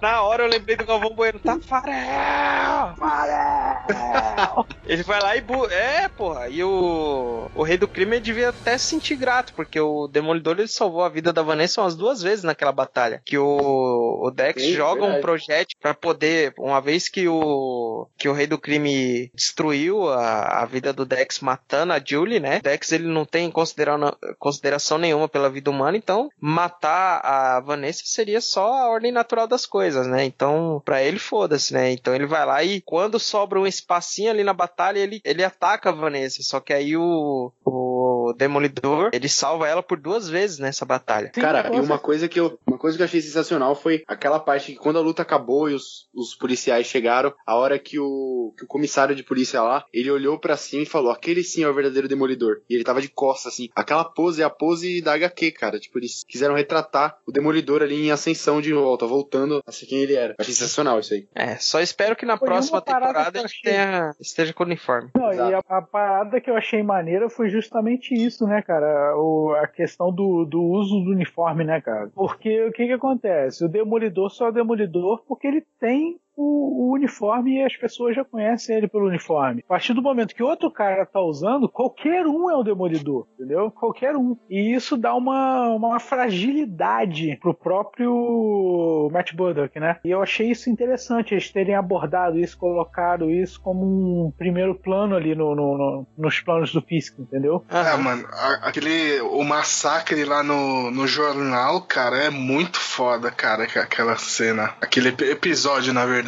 né? É muito bom. E, e um, negócio que eu gostei muito no, no Mercenário é a forma que ele usa o, entre aspas, poder dele, né? Então, acho que o, o primeiro tiro que ele. Tipo, eu não sabia que era o mercenário ainda. Eu tava. Não sabia, eu tava viajando, assim. Aí, acho que a primeira vez que ele usa, ele tá com a arma, aí ele vai atirar. Acho que é quando o Demolidor e o Nadine invadem o apartamento dele, né? Aí ele Sim. atira no cano pra ricochetear e voltar. E no, no jornal, a hora que ele tá lutando com o Matt, que ele pega o bastão do Demolidor e joga no chão pra bater no queixo do Matt Murdock. Cara, é muito da hora. Então, ele, quando ele usa o uniforme do Demolidor, é muito foda, cara. Ele é, ele é um Demolidor melhor que o Matt Murdock, se ele fosse bonzinho. Aham. Sim, ele tem. Uma vez que o. que o Matt Murdock tem o treinamento marcial, o Poindexter ele tem o treinamento tático, né? De luta. Então. Exato. O, o São habilidades Matt- diferentes. O próprio Matt, Cara, ele se a gente for parar pra pensar, cara, o, o, o Poindexter, né, ele tem um preparo melhor do que o Demolidor, né, cara? Porque o cara é um agente do FBI, né? Para pensar, o próprio Matt, ele, ele- uma hora ele fala que a, a longa distância ele não consegue contra o, o Poindexter. Ele fala que ele tem que manter a luta corpo a corpo. E tanto no jornal quanto na igreja, ele manteve uma parte do combate à distância e isso foi o que fez que ele perdeu, entendeu? Isso foi a causa da derrota dele as duas vezes. Total. Sim, E- sim. Tanto que ele usa as cordas lá de Muay Thai, né? No punho depois. É muito Aham. foda. Sim. Tem um negócio que eu fiquei meio confuso, que é o poder do Matt, porque no começo do, da temporada, ele, o ouvido dele tá zoado, né? E aí ele não consegue identificar nada direito. E aí ele começa a identificar tudo através de vibração, né? Então quando ele encosta no chão, descalço, tal. E aí do nada ele põe um coturno e aí os poderes dele voltaram. Eu fiquei meio perdido nisso aí. Não, é que passou o tempo, né? O ouvido dele desinchou. É, O tipo Uhum, dele é. desinchou. Eu, eu entendi isso. é, eu entendi como se fosse, tipo assim, uma, uma cura natural, entendeu? Foi passando, ele foi se acostumando com aquilo ali. É, entendeu? o- Assim, o cara era cego, o cara, pô, o cara, aliás. O cara era, não, ele é cego. Tentou, os sentidos dele são aguçados. Então faz um certo sentido o cara né, começar a, a, a ver as coisas de uma outra forma, né? Tipo, Aham. por mais que isso possa soar dicotômico, o cara ver sendo cego. Mas É, mas, mas pelo que pelo que dá a entender ali, em, algum, em alguns momentos, eu acho que ele não tá mais cego, cego, não. É, então, foi, foi exatamente isso que eu fiquei na dúvida. A audição dele voltou ao normal ou ele se acostumou a se locomover com a- esse negócio novo, esse poder, entre aspas, novo dele? Entendeu? Não, não deixou Não, muito acho- claro isso, Não, né? eu, eu acho que sim, cara. Eu acho que a audição dele voltou ao normal e ele, ele tá, pelo menos em algumas cenas assim, tu vê que ele tava meio embaçado, né? Então eu, eu acho que ele já ele tá enxergando melhor do que ele enxergava antes. Porque ele via É, até lá aquele momento lá, É, daquela luta ser. dentro da, do presídio, ele tá com a audição bem cagada. Mas na luta da igreja, por exemplo, ele consegue ouvir as últimas palavras do padre, né? Que tá bem distante dele. É Então, a, verdade, audi- verdade. então a audição dele É, já na uma hora que ele gosta aquele sangue na pia, na hora que ele gosta o sangue na pia, ele consegue ver que tá voltando aos poucos. É, não, mas meio o, o é que o, o negócio do sangue era do nariz, né? Que ele não tava sentindo o cheiro. Aí ele taca água no nariz, sai aquele monte de sangue que devia estar seco e tapando as narinas, por isso que ele não sentia Mas, cheiro nenhum. mas nessa hora, quando ele, quando ele toca nas superfícies, ele consegue ouvir a vibração. É por, por conta da. Não, então, mas aí ele não ouve, ele sente, né? Ele sente Aham. a vibra, ele não tá Isso, ouvindo. E aí, em algum momento, ele volta a ouvir e ninguém falou nada, assim, aí eu fiquei meio, ué, o que que aconteceu aqui? É, fazendo um paralelo com a vida real, um amigo meu aí de faculdade sofreu um acidente de carro um tempo desse e por uns dias ele ficou surdo, né? Do, do ouvido e tal, e por, por inflamação mesmo, ele ficou surdo dos dois ouvidos e, e passou uns dias, assim, passou uns 10 dias, aí ele se recuperou, mas a princípio ele tava, tava todo cagado mesmo. Então, eu imaginei o Demolidor, um prédio cair em cima dele, né? Deve ser É. um pouco pior, né? É, aí eu imaginei dessa forma, assim. Não, é, por mais que pensando. seja difícil imaginar um prédio cair em cima de você e você sobreviver, mas É, verdade. Pô, mas não É, precisa não. ir tão longe assim, não, cara. Eu tive. Eu tenho mu- muito problema de cera no ouvido, cara. Então, do meu lado esquerdo, a cera meio que derreteu de uma forma que eu fiquei surdo de um dia pro outro, assim. E fiquei um desespero do caralho, um lado só surdo. Aí eu fui no médico e tal. Ele falou: ó, eu posso até limpar, mas é melhor você esperar, né? E passou também uns 10, 15 dias e já tava tranquilo, normal já. É, não, pensando por esse lado faz sentido, assim. Mas eu senti um pouco de falta da série explicar isso pra deixar mais nítido. É, porque assim, eu concordo, vou concordar com você, porque a série põe no seguinte, pô, o cara vai, começa a sentir a vibração, começa a sentir. Então você entende que é uma evolução do poder do cara. Eu entendo, eu entendo por esse ponto. Embora eu não- quando eu vi a série, não enxerguei por isso. Eu enxerguei pela mesma opinião do Diego aí. Se, se enxerguei, tipo assim, ah, passou um tempo, o cara se recuperou, entendeu? Normal. Qualquer, qualquer um de nós faz isso, entendeu? Sim, sim. Não, agora pensando desse lado faz mais sentido mesmo. Não, é só uma coisa aí. O que, que vocês acharam do, do final da série aí? Vocês esperam uma quarta temporada? Assim, pra vocês fechou assim? Porque pra mim, pra mim já deu assim. Falou, pô, fechou. Não precisa de uma outra temporada. Por mais que tenham deixado uma pontinha solta ali, acho que o principal inimigo dele foi derrotado, vamos dizer assim. O que, vocês acharam aí? Ah, eu acho que tem como o, o Poindexter voltar realmente como mercenário, não só por ser um grande vilão, assim, pela aquela revanche do orgulho, né? Porque o Demolidor meio que perdeu três lutas pra ele e ficou por essa, entendeu? Eu acho que pra ter uma revanche, pra mostrar que, pô, o Demolidor é o demônio de Hell's Kitchen, é o cara que dava porrada em todo mundo e vai perder pra um cara qualquer que apareceu. Não é um cara qualquer, é o Poindexter, o cara do FBI, tem o treinamento tático, mas o Demolidor, pô, o cara cresceu trein- com treinamento com stick, tipo, um mestre das artes samurais lá, o cara é foda, então meio que desmereceu o match nessa parte, ele perdeu o cara em todos os encontros deles, entendeu? É, É. Pra, pra mim eu acho que já deu também, cara. Todas, não só o Demolidor, mas todas as da Netflix. Pra mim, se tivesse mais uma, tinha que ser assim. Com muito medo eu falo isso, porque eu achei a primeira uma bosta. Mas se ti- tinha que ter mais uma temporada, de repente, do Defensores, só pra gente ver todo mundo se transformando em super-herói mesmo. Eu quero ver Punho de Ferro, Luke Cage, Demolidor e Jessica Jones com uniforme de super-herói, lutando contra o mercenário com a porra do uniforme de vilão, sabe? Pra Porque não, não foram séries de super-herói até agora. É série, fo- foram séries de justiceiras, né? Cada um a do seu Jones, modo. ela assim. meio que que tá no. Ela meio que tá pós Jessica Jones, né? Ela, ela jogou o uniforme fora. Tipo, parte- Exato. Então, pra, pra fazer algum sentido ter começado todo esse projeto, pra mim tinha que terminar com isso, assim. Todo mundo agora é super-herói, todo mundo com uniforme. Se fosse pra ver isso, eu queria. De resto, pra mim já deu também, cara. É, é desnecessário. Eu concordo É. com o Pedro, mas eu gostaria de ver mais uma temporada do Demolidor. E do, e do Luke Cage também, principalmente por causa daquele final. É, agora eu vou, eu vou querer ver a do Luke Cage, agora que eu fiquei curioso. Se for ruim, vocês estão ferrados. Não, cara, é muito. Eu. Não, pode ver, cara. A segunda temporada do Luke Cage você pode ver sem medo, cara. Na boa. Igual o Demolidor. O Homem Sem Medo, entendeu?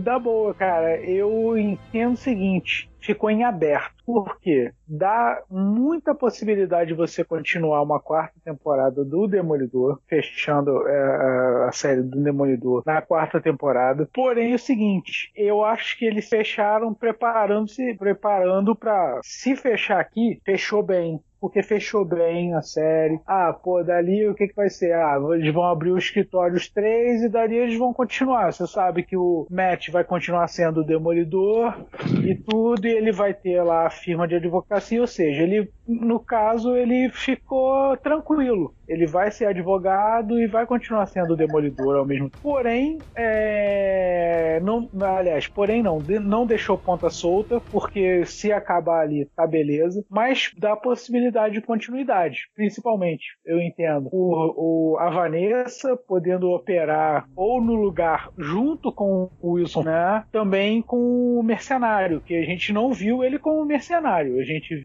viu ele como Poindexter, a gente não viu ele ainda como mercenário. A única referência do mercenário que teve foi o bonezinho do menino lá, quando ele colocou o, lá, quando ele foi jogar lá no, no time lá, né? que era aquele alvo. Isso, o alvozinho lá, entendeu? A gente não viu ele ainda como mercenário. Então, assim, dá pra continuar? Dá. Mas se fechar, fechou bem pra caramba. Eu entendo perfeitamente. Ah, cara, eu acho interessante, eu acho também muito bom o fato de ter, deix- ter finalizado ali o arco, né? Ter finalmente ensinado questões com o Justiceiro e ao mesmo tempo ter deixado algo ali pra uma posterior temporada, né? Que a plano desde o início era ter quatro temporadas, nós estamos na terceira. Eu acho interessante aí a próxima temporada parece-me que vai ser focada como antagonista o Dex, mas eu acho que não deveria ser somente focada no Dex, né? Poderia ter mais coisas em termos de antagonismo também, né? E é isso, né? Foi sensacional, cara. Foi uma série que desenvolveu personagens. Eu acho que ela também brinca muito com o, nosso sentimento, né? No momento que o Nadine é morto pelo Dex. Eu acho que nesse momento, assim, a gente é realmente impressionado pela série. Uma série que não tem pena de fazer fluir ali o plot, né? Independente da, do, da nossa afinidade aí com os personagens. Ainda mais o Nadine, né? Que acredito que você, pelo menos pra mim, foi muito querido. Acredito que pra todos também. E é isso. É só um ponto que eu queria ter falado lá no início, até em relação ao Nadine aí, coisa que essa, essa, essa série conseguiu sustentar ali os seus personagens secundários, coisa que, por exemplo, na Jessica Jones nunca conseguiu fazer, por exemplo, com a Hogarth. Né, que, que é um personagem que não foi pra lugar nenhum, assim, em duas temporadas. A gente Ela tá à acompanhou. deriva ali, né, cara? Tá totalmente À deriva. Eu assim. acho, eu acho que é um personagem. ah, o personagem da Hogarth, cara, é, é um personagem que aí no caso vai entrar no, no problema da má direção, cara, vamos dizer assim. Mas não má direção do, do diretor, mas má direção de, de encaminhamento do personagem. Era um atriz é foda pra caralho, né, cara? Só que Ah, o eu personagem é muito pequeno, cara. o personagem é muito pequeno. É pra, pra, pra atriz que foi, o personagem é pequeno, entendeu? Sim, sim. Esse foi o problema, assim, porque coisa que eles conseguiram fazer bem com o Nadine aí, com ela nunca conseguiu, assim. Então, eu imaginava a Hogarth como a principal concorrente do, do Matt Murdock com a advocacia, cara. Mas ela nunca deu, deu essa imponência de que, tipo, ela poderia, é, poderia causar, sei lá, um, um conflito entre eles, entre ideais, conflito de interesse, caso os dois viessem a ficar um ao outro. Isso seria foda, porque, meu, ela tá em outro bairro, ela é um- uma outra advogada referência, que atende só os casos mais privilegiados, e o Matt Murdock só atende os casos mais é, jogados pra eles, entendeu? As pessoas mais necessitadas. Acho que tivesse esse embate entre eles, assim, no tribunal. Profissionalmente falando. É, mas lembrando também que na temporada da Jessica Ah. Jones a vida dela meio que caiu, né, cara? Então. Bom, então é isso. Esse foi mais um episódio do podcast Elementar. Gostaria de agradecer não só o Diego Ferreira quanto o Lucas Algebali, mas também estreantes da noite, né? Luiz Mendes. Opa! Tanto o Luiz Mendes como o Fábio Franzoni e o Pedro Calarriza, certo? Bom, para você que quer entrar em contato conosco, para você que é ouvinte e ainda não conhece a gente, você pode entrar em contato conosco é, lá no grupo do Facebook, o grupo Elementar, Elementar Filmes e Séries. Também no Telegram, Telegram que vai ser aí segunda via de, de mensagens aí entre, entre as pessoas aí futuramente, né? É o que a gente vem crendo é, há muito tempo, desde a fundação aí do, do Elementar, né? Foi dentro do Telegram que surgiu o podcast Elementar e a gente acredita aí, conforme vai passando o tempo, que mais pessoas venham entrar no, no Telegram e que venham a entrar em contato com a gente também. Curta a nossa página, nós estamos lá no Instagram, estamos no Twitter, estamos no Facebook, estamos em todas as redes aí, poder trazer a vocês os nossos episódios. A gente também tá no Spotify, em todos os agregadores de podcasts conhecidos aí, tá certo? Nossos amigos aqui estreantes da noite, é, o Pedro Calarriza tem aí um podcast, não é isso? Opa, então, a Tropa Dercy, o Diegão e o Fábio estão sempre lá com a gente também. E aí tá, vocês estão. Tá. me convida também, cara. Não, eu ia fazer o convite agora, pode aparecer lá quando quiser, pô. E é isso aí, tropadercy.com.br. A gente fala lá de filme, série, quadrinho, e é isso aí. Famosa Tropa Dercy, já curto lá no Facebook, certo? Também o Fábio Franzoni também tem tem página, tem podcast. Qual o seu jabá? Tenho, cara. Vou, vou fazer alguns aqui. É, eu tenho o meu podcast, o que, o que me inseriu no universo de podcast, que eu carinhosamente chamo da revista Coquetel da Podosfera. Tipo, tá lá no cantinho da banca de jornal. Ninguém liga pra ele, mas ele tá sempre ali, né? Então, se quiser ouvir, vai lá no podcast.com.br, P-O-W-D-E cast.com.br. É, eu tenho um podcast chamado JabaCast, que faz parte da minha plataforma agregadora de podcast, que lá o Elementar também tá lá. Se quiser ouvir o Elementar por lá também. É, é um podcast onde eu apresento podcasts e podcasters, na parceria aqui da minha, da minha namorada, que é fundadora da parada também, junto comigo. Estou desenvolvendo uma plataforma de financiamento coletivo junto com outros sócios. Se vocês quiserem conhecer, é o Colaboraí, colabora.ai. É, a gente deve lançar agora no início de 2019 e tem para mais informações tem blog, a gente faz lá um, um- uma série de posts lá ajudando quem já tem financiamento coletivo em outras plataformas, né? Como como que chama mais pessoas, como se cativa novos colaboradores, essas coisas. Se quiser saber mais, é só entrar lá. Por último, temos o amigo Luiz Mendes aí, que tem algum jabá aí, Luiz? Opa, tem. Só procurar Luiz Mendes aí no Spotify ou iTunes ou qualquer plataforma aí que vocês vão pô, dar uma ouvida no meu som aí.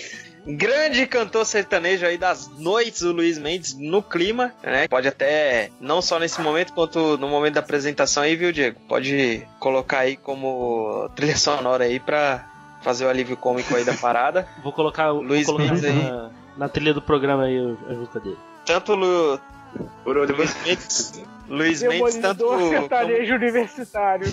Justamente. Luiz Mendes. Luiz Mendes, tanto como cantor sertanejo quanto produtor aí de planos de mídia, piada interna aí, Opa, sempre à disposição. E é isso, gente. Foi mais um podcast elementar. Assina aí no seu agregador de podcast, assina lá no Spotify. Se você estiver ouvindo pelo Spotify, assina para você receber o nosso próximo episódio. Não só o próximo, quanto todos os outros e também escutar os outros. A gente falou de Demolidor hoje, mas a gente já falou de Punho de Ferro, a gente já falou de Punho de Luke Cage, a gente não falou de Defensores, né? Mas falamos de Jessica Jones. Mas falamos de Jessica Jones. Então, muitos conteúdos aí, não só em relação a- ao universo Marvel na Netflix, mas também falando do universo Marvel nos cinemas. Falamos bastante de DC também e todos os outros filmes, né? A gente tem projeto aí de trazer clássicos do, do cinema e em breve aí tem umas surpresas pra vocês, tá certo? E muito obrigado, até o próximo próximo episódio e tchau. Valeu, tchau. gente. Valeu. Obrigado, hein? Falou. Falou. Falou.